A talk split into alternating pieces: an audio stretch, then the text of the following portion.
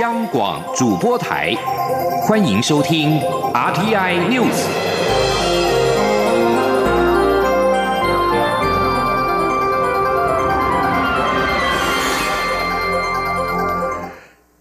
各位好，欢迎收听这节央广主播台提供给您的 RTI News，我是陈子华。九合一地方选举结果在今天凌晨揭晓，二十二个县市当中，国民党拿下了十五县市，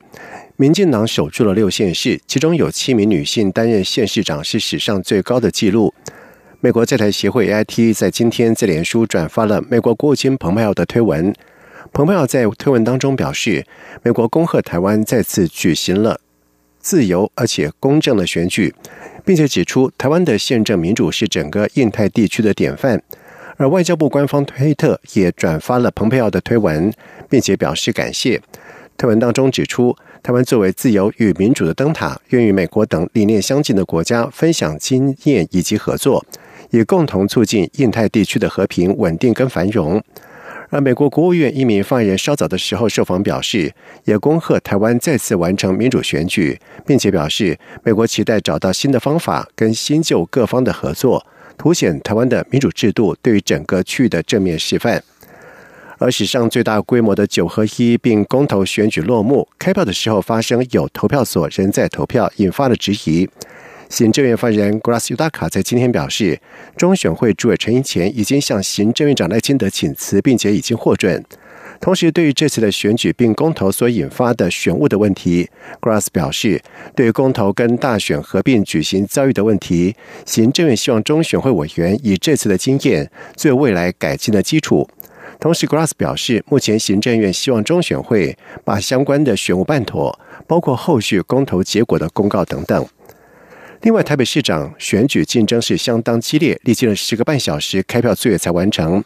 而国民党台北市长候选丁守中最后是以三千两百五十四票的差距败给寻求连任的台北市长柯文哲，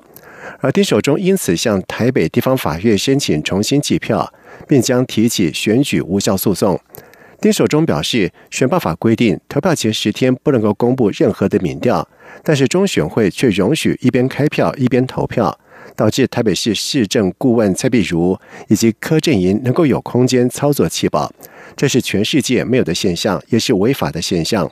丁守中并且强调，这是关乎中华民国选举制度的公平性。他会在二十六号早上十点之前交给台北地方法院新台币四百二十八万多元的保证金，而这是由候选人自己支出，党部没有钱支付这笔费用。而无党籍的台北市长柯文哲以三千两百五十四票险胜丁守中连任成功。柯文哲在今天表示，他没有被韩国瑜的韩流灭顶，还能够在蓝绿夹杀之下胜出，已经是创下了台北市长选战的纪录，很厉害了。记者江昭伦的报道。以些为票数惊险连任台北市长的柯文哲，二十五号上午恢复市政行程。面对媒体询问今年得票数远远不如上一届得票数的看法时，柯文哲表示。白绿分手本来就是差不多这样的结果，若两者合起来，差不多比上一届少了十万票。柯文哲认为台北市蓝绿板块论确实存在，但板块会移动，并坦言寒流效应确实存在，他没有被灭顶已经很厉害了，而且还是从蓝绿夹杀中胜出，也创下历届台北市长选战纪录。柯文哲说。我我已经是在没有被寒流灭顶，已经算很厉害的吧？这个这外衣是全省的，至少至少没有在蓝绿夹攻之下被歼灭，这算是已经很了不起了。有媒体评论，柯文哲得票数不如预期，恐怕会影响他未来角逐总统大选的胜算。柯文哲笑笑回应，他本来就没有说过要参选总统。对于对手丁守中决定提出选举无效诉讼，柯文哲再度重申尊重。不愿多表示意见。中国电台记者张昭伦台北采访报道。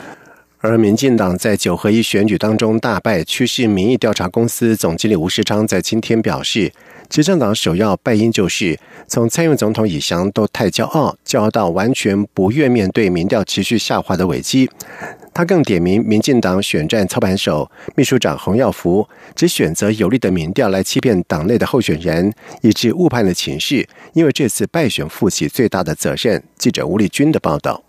全面执政不过短短两年，民进党就在二零一八九合一选举中溃败。向来以民调精准闻名的趋势民意总经理吴世昌，二十五号在一场座谈会上直批执政党首要败因，就是从上到下展现的都不是两年前大获全胜时蔡总统自己强调的要谦卑、谦卑再谦卑。他说：“民进党上来以后，其实这批执政之外，包括小。”小英自己啊，在这里很不客气讲讲说谦卑谦卑再谦卑，其实是非常的骄傲，骄傲到他们完全看不清楚现实，看不清楚明星转变的速度如此之快。吴世昌以近两年来多次替新台湾国策智库所做的民调为例，虽然结果都呈现蔡总统声望每况愈下，但民进党中央不仅不以此为戒，反而认为这样的民调是为了打击政府。吴世昌更点名民进党操盘手洪耀福要为这次败选负起最大责任，因为他宁可另寻其他对绿营有利的民调来自欺。欺人，甚至欺骗党内候选人，以致最终误判情势，一败涂地。吴世昌说：“那选举打得那么惨，党中央的操盘手秘书长洪耀福要负最大的责任。”在这个过程之中，党中央一直提供错误的讯息给这些实际在选的候选人。比如台中，我们其实做出来就输十几趴了，结果就被候选人一直骂说不准，说党中央给的民调都是赢六趴。他说这比较符合事实。那当然，我们也只能等一一二四开票的时候来看看潮水退了，到底谁没有穿裤子。吴世昌指出，选战危机早在几个月前就已出现，但民进党执政后却有如国民。党不接地气，完全未意识到这次选举一道无论使用哪种奥布都影响不了民心思变的海啸来袭。中央广播电台记者吴丽君在台北采访报道。另外，以核养绿公投过关，电业法关于核能二零二五年停止运转条文依法将失效。台南市长当选黄伟哲在今天表示，虽然他反核，但是民意至上。他认为政府必须对于以核养绿公投通过严肃以对，不能够轻忽。记者江昭伦的报道：以核养绿公投通过，冲击民进党政府二零二五年非核家园政策。尽管行政院发言人郭拉斯表示，核一、核二、核三演绎以及核四商转已经来不及，二零二五年非核家园的目标不变，但新科台南市长黄伟哲有不同看法。黄伟哲认为，关于能源政策，民众有很多种看法，加上公投门槛降低，导致以核养绿公投通过，这是大家造成的局面，必须面对。黄伟哲强调，虽然他反核，但也认为民意至上。既然民众这么认真投票，包括环保团体以及政府，就必须对以核养绿议题严肃以对，不能选择性对待民意投票结果。黄伟哲说：“我个人是以民意为以民意为依归，虽然我是反核。”但是以和与公投通过了，我觉得政府就要面临很严、很严肃的面对。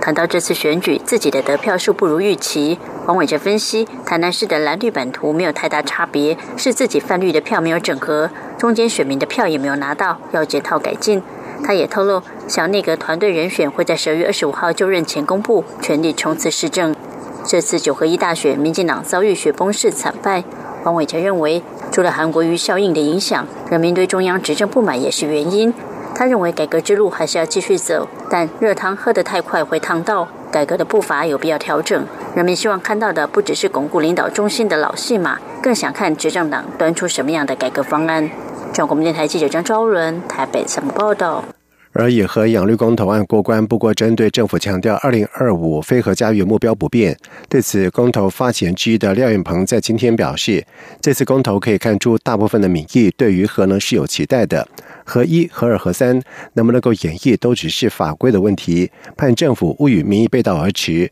否则二零二零民进党选情将重挫。而九合一地方选举结果揭晓，二十二个县市当中，国民党拿下了十五个县市，其中又以台中市跟高雄市由绿地变蓝天最受到关注。对此，中央大学台经中心研究员吴大仁在今天受访的时候表示，南印执政可缓和跟中国的关系，所以应可让农产品销往中国大陆，或加强陆客观光等等，在未来两三年应该会感受到差别。记者杨文军的报道。九合一地方选举结果，二十二县市中，中国国民党拿下十六县市，民进党则守住六个县市。台中市跟高雄市更是绿地变蓝天。中央大学台经中心研究员吴大任分析，台湾产业过去太倚重制造业，尽管对台湾经济贡献大，但发展至今应适度降低比重。目前制造业、工业就用掉总发电量的百分之五十，这些都需要火力发电及中电。北宋也成为让民进党选情失利的空污及能源问题。若将来产业政策能适度调整，往精致农业及观光产业发展，让用电需求降低，也能降低空污。吴大人认为，蓝营执政可缓和与中国的关系，所以农产品销往大陆或加强陆客观光等，应可改善。未来两三年应该会感受到差别。他说：“那我想那个。”诶，跟中国的关系可能还是会得到一些改善的，所以，我们将来在农产品的出口的部分，哦，还有观光人潮，哦，就是陆客对台的这些观光，那我想这些情况其实，呃，都有可能在未来的两三年之内，哦，就是会我们会看到会跟过去这两年会有比较大的一些差别。不过，台湾经济研究院景气预测中心主任孙明德则认为，中国大陆政策要大幅调整不太容易。二零零八年开放陆客来台，那是因为当时陆客本来就很难到国际旅游，所以会花钱、敢花钱。但最近这几年，不只是台湾陆客在日本或其他国家的购买力也降低，加上网络购物兴起，以及中国近期内部政策问题多，恐怕不能用以前的思维来看。孙明德也强调，地方首长选举结果对总体经济影响不大，主要是台湾有百分之八十的经济动能跟国际经济相关，明年经济可能吹起逆风，需要特别留意。中央广播电台记者杨文君台北采访报道。在外电消息方面，欧洲理事会主席图斯克表示，欧盟二十七个成员国领袖在今天已经在布鲁塞尔举行的重要的高峰会上为英国脱欧协议背书。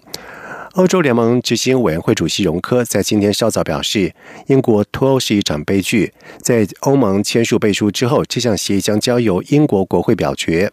而在签署之后，德国总理梅克尔表示，英国在加入欧盟四十五年之后脱离，这是悲剧性的，但是必须尊重英国人民的投票。根据这一点，同意英国脱离欧盟的协议，以及向有关未来英国和欧盟关系的政治宣言。而欧洲议会议长塔加尼则是表示，欧洲议会将在明年二月或三月就英国退出欧盟的条约进行表决。而至于英国国会可能否决这项协议，塔加尼表示，事情不可能再从头来过。而法国总统马克龙则是表示，必须预想所有的后果，以显示欧盟有也脆弱的一面，这可以改善，这也显示欧洲有必要加以重建。缅甸西部诺开邦在今天出现了示威活动，反对一项将诺西亚穆斯林难民从孟加拉引渡返乡的计划，并且指出诺西亚人是落跑的难民。大约一百名民众在佛教僧侣的领导之下，在诺开邦的首都石队的街头游行，他们举着红旗，并且高喊口号。诺西亚穆斯林已经在诺开邦定居数十年，但是缅甸人经常以孟加拉人来称呼诺西亚人，而这个词具有贬低的意味，意思是这些人并非缅甸激烈的族群，而是来自于孟加拉外的移民。而在今天的示威之前，孟加拉跟缅甸原本应该在十五号就已经正式展开遣返诺西亚难民的行动，但是并没有任何诺西亚人有返乡。二零一七年的八月二十五号，缅甸军方对诺开邦的诺西亚社区展开了暴力镇压，导致七十多万的诺西亚人逃到孟加拉，形成人道危机。据称，美国中央情报局调查沙地阿拉伯知名记者哈绍吉十月初在沙国驻伊斯坦堡领事馆遇害案，指向了这起行动出于王储的命令。王室的重要成员杜基提出质疑说。无法信任中情局能够做出可信的结论。杜基曾经担任沙地情报头子跟驻美大使。他说，美国中央情报局曾经断定伊拉克拥有化学武器，导致美国2003年发动入侵。这显示美国中央情报局可能不可靠。消息人士在上个礼拜告诉路透社，美国中央情报局断定是沙地王储萨尔曼亲王下令杀害哈绍吉，正如《华盛顿邮报》一开始所报道的。以上这节整点新闻由陈子华编辑播报。这里是中央广播电台台湾之音。